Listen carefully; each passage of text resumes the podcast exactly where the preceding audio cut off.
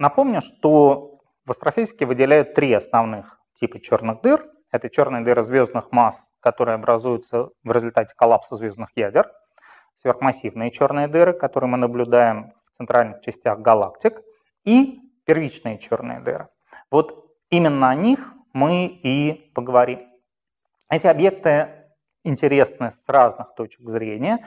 В последнее время появился ряд гипотез, которые э, дополнительно требуют э, присутствия достаточно массивных первичных черных дыр. Так что тема со всех сторон оказывается актуальна. И напомню, что у нас до сих пор нет прямых, четких наблюдательных свидетельств, говорящих о том, что мы имеем дело именно с черными дырами, объектами с горизонтом, и, наверное, самым лучшим, на что мы можем рассчитывать в сколь-нибудь обозримом будущем, это наблюдение финальных стадий испарения черной дыры, финальной вспышки черной дыры. И для того, чтобы это увидеть, опять-таки, нам нужны именно первичные черные дыры. Итак, идея первичных черных дыр появилась в конце 60-х годов Э, в работе Зельдовича и Новикова, а затем, э, затем в начале 70-х годов э, Стивен Хокинг активно начал разрабатывать эту тематику, включая и формирование первичных черных дыр, и излучение, связанное с этими объектами, которое мы теперь называем излучением Хокинга. Итак, идея такая. Представим, что мы со стороны смотрим на молодую Вселенную. Она быстро расширяется в это время – и она заполнена материей, которая в разных областях имеет разную плотность. Мы думаем, что стадии моменту большого взрыва предшествовала стадия инфляции, на котором ключевую роль в динамике Вселенной играло э, квантовое поле, и в силу квантовых причин, в силу квантовой физики это поле флуктуировало, Поэтому неудивительно, что где-то плотность оказалась побольше, где-то поменьше. Энергия поля перешла в энергию вещества. Собственно, вот в этот момент мы говорим о большом взрыве. И таким образом огромная Вселенная, возможно, бесконечная Вселенная, оказалась заполненной горячим плотным веществом. Где-то эта плотность побольше, где-то эта плотность поменьше. Но при этом Вселенная очень молода. То есть маленькие области причинно не связаны друг с другом, они не успели обменяться сигналом. Более того, э, мы говорим разные области, но мы можем представить одну флуктуацию, и разные части вот этой области, этой флуктуации тоже еще причинно друг с другом не связаны.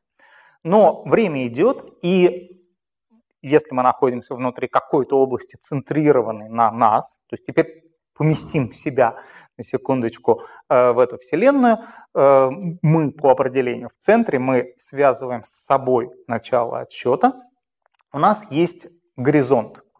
Горизонт, который очерчивает причинно связанную область. Вот есть наш горизонт частиц, и он растет. Он, собственно, всегда э, будет расти.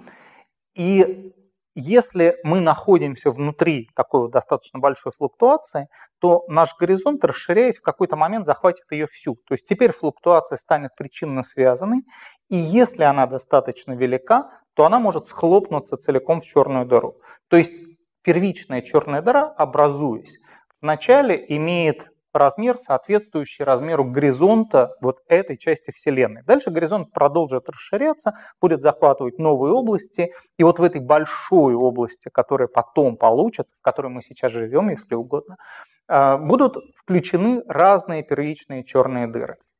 В зависимости от того, насколько рано произошло это образование, э, будет больше или меньше массы черной дыры.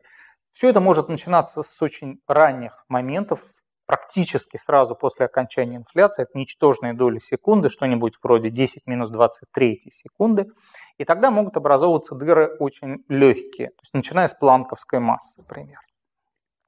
И процесс может длиться довольно долго, ну, обычно говорят о том, что он длится вплоть до одной секунды с момента расширения, если все-таки мы будем мыслить в логарифмической шкале и понимаем, что начинаем мы со времен 10 минус 30 какой-нибудь, 10 минус 20 э, какой-нибудь секунды и доходим до секунды, то это 20-30 порядков величины. Это очень большой на самом деле промежуток времени, за это время много чего происходит.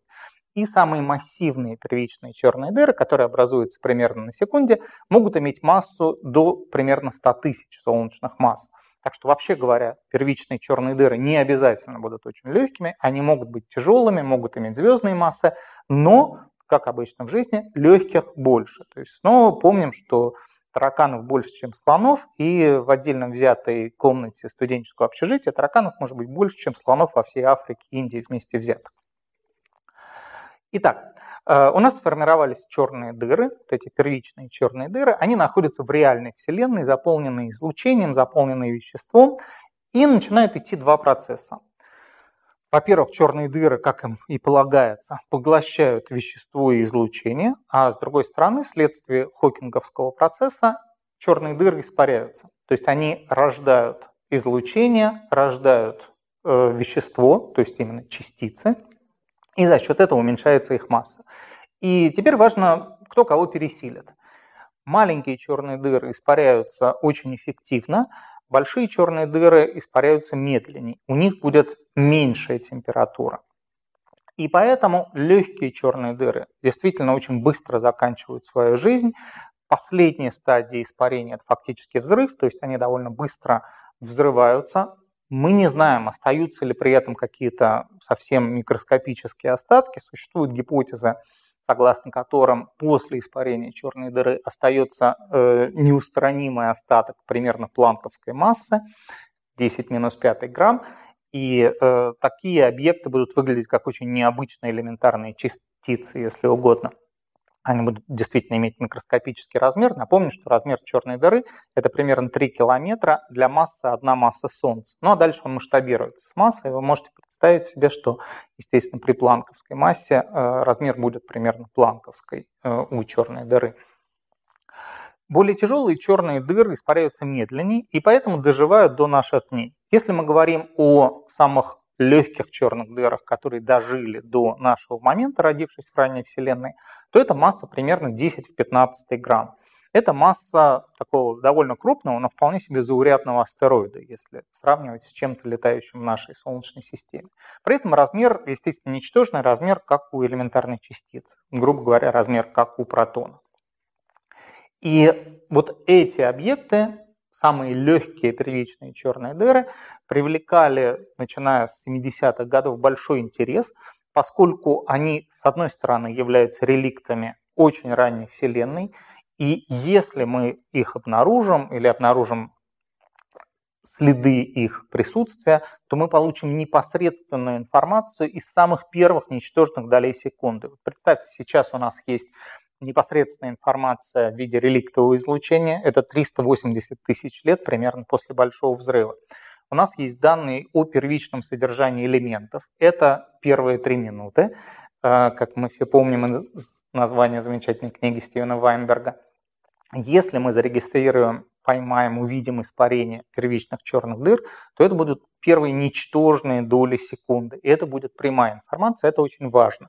Э, у нас будут такие как бы зонды э, молодой Вселенной, реликты этой очень молодой Вселенной, параметры которых э, говорят о свойствах в этой самой ранней Вселенной.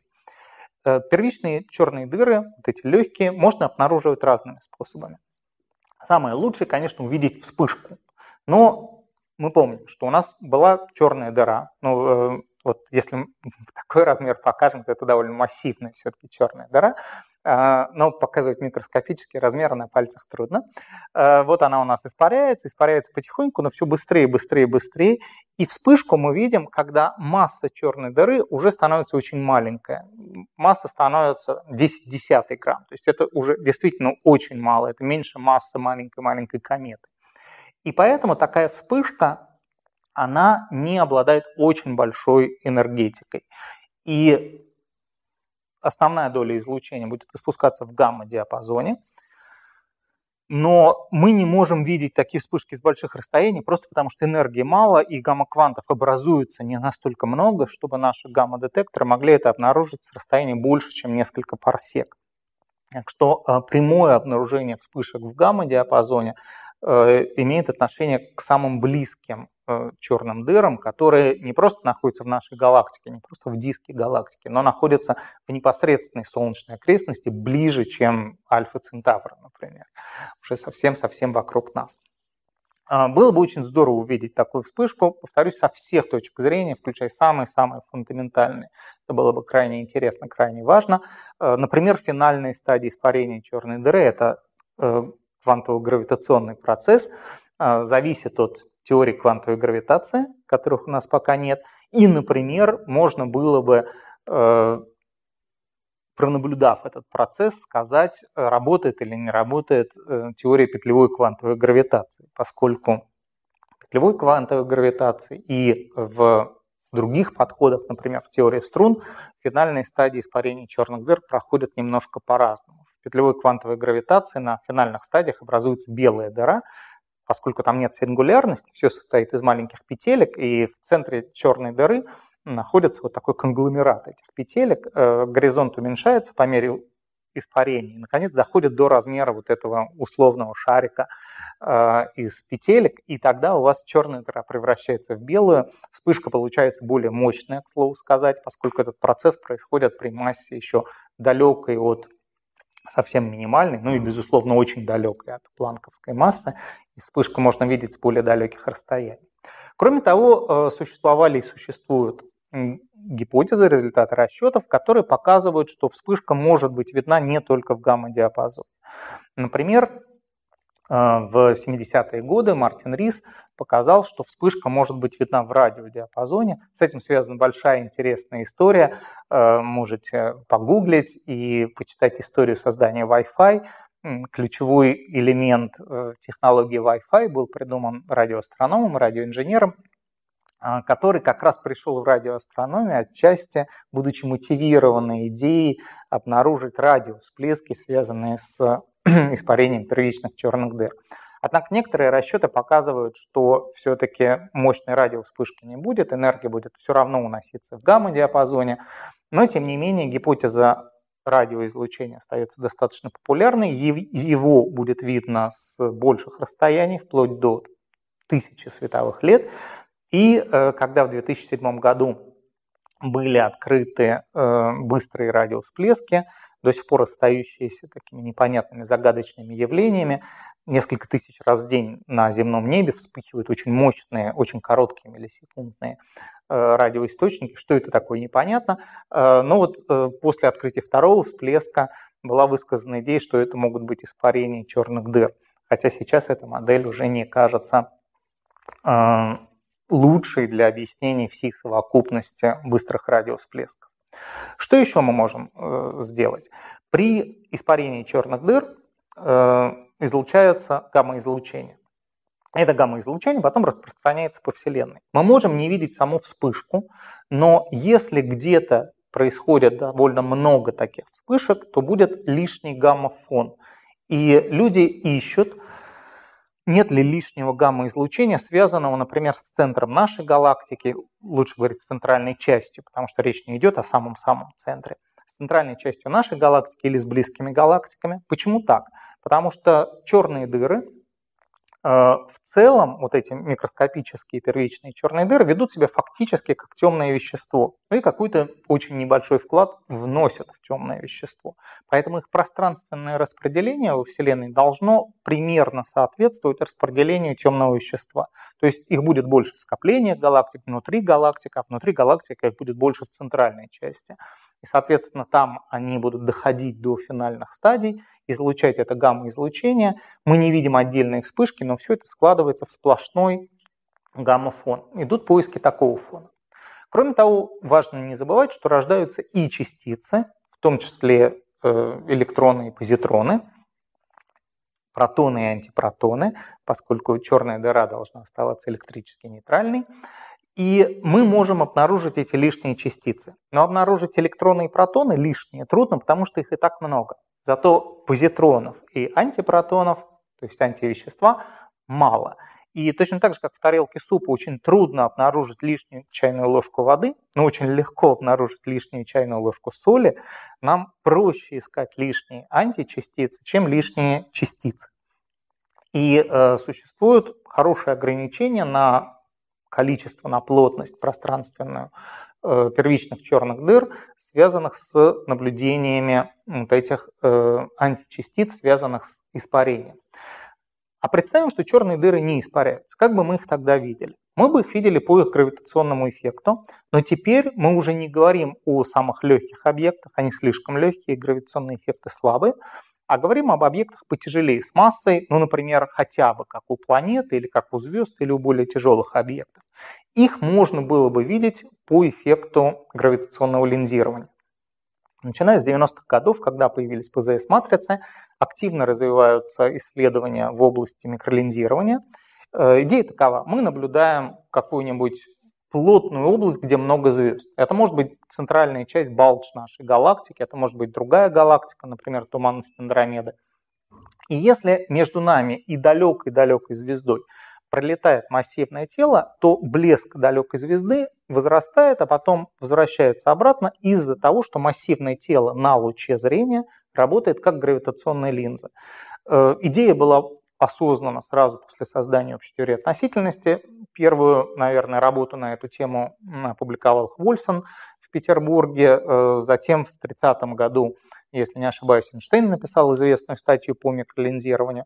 Но эффект долго не удавалось открыть, потому что сразу было ясно, что нужно одновременно в течение, скажем, года измерять постоянно блеск миллиона звезд, что тяжеловато сделать, но пока у вас не появляются мегапиксели. Как только у вас появляются мегапиксели, вы одновременно в плотном поле, э, когда снимок совсем усыпан звездами, можете отслеживать блеск миллионов звезд, и э, эффект работает. Известно огромное количество событий микролинзирования, в том числе на одиночных черных дырах. На черных дырах меньших масс ничего такого интересного не обнаружено. То есть существуют жесткие ограничения на количество первичных черных дыр э, в диапазоне масс меньше звездного, поскольку такие объекты не могут образовываться другим способом, кроме как из-за флуктуации плотности ранней Вселенной. Э, можно придумать разные другие способы наблюдения первичных черных дыр, но вот пока, к сожалению, все они дают только пределы на их количество. А при этом э, заметим, что фактически все эм, разумные модели ранней Вселенной, все разумные космологические модели неизбежно предсказывают существование первичных черных дыр, поскольку мы видим, что космос структурирован, значит, вначале были какие-то флуктуации плотности, и на определенном этапе эволюции они не могли не приводить к формированию этих самых первичных черных дыр.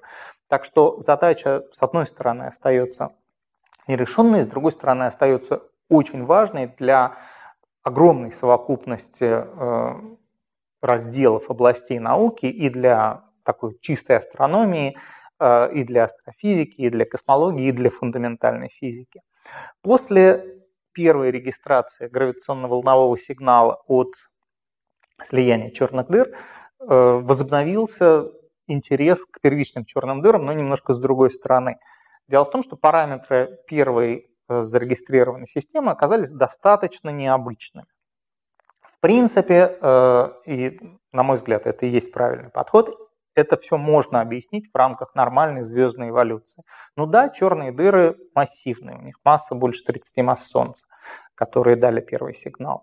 Да, там ориентация оси вращения может быть такая немножко странная, но в принципе все это не представляет какой-то непреодолимой преграды для модели нормальной звездной эволюции эволюции двойной системы, которые приводят к формированию двух таких сливающихся черных дыр. Тем не менее, были э, предложены гипотезы и достаточно хорошо разработаны, когда э, эта пара черных дыр является первичными черными дырами. Напомню, что э, первичные черные дыры могут рождаться в широком диапазоне масс, в том числе вот звездные массы, массы 20, 30, 40 масс Солнца туда попадают. Другое дело, что стандартных моделях таких объектов должно быть не очень много, но, что называется, для каждого нестандартного случая можно придумать нестандартную модель.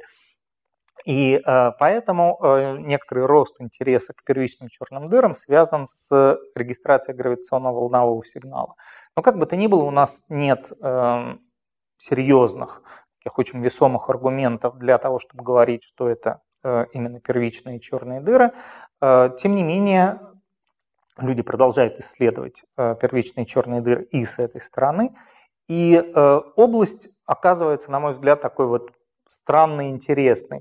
То есть, с одной стороны, там есть очень интересная физика, очень интересная астрофизика, с другой стороны, вот уже э, полвека исследований не дает наблюдательной, собственно, непосредственной информации, только верхние пределы.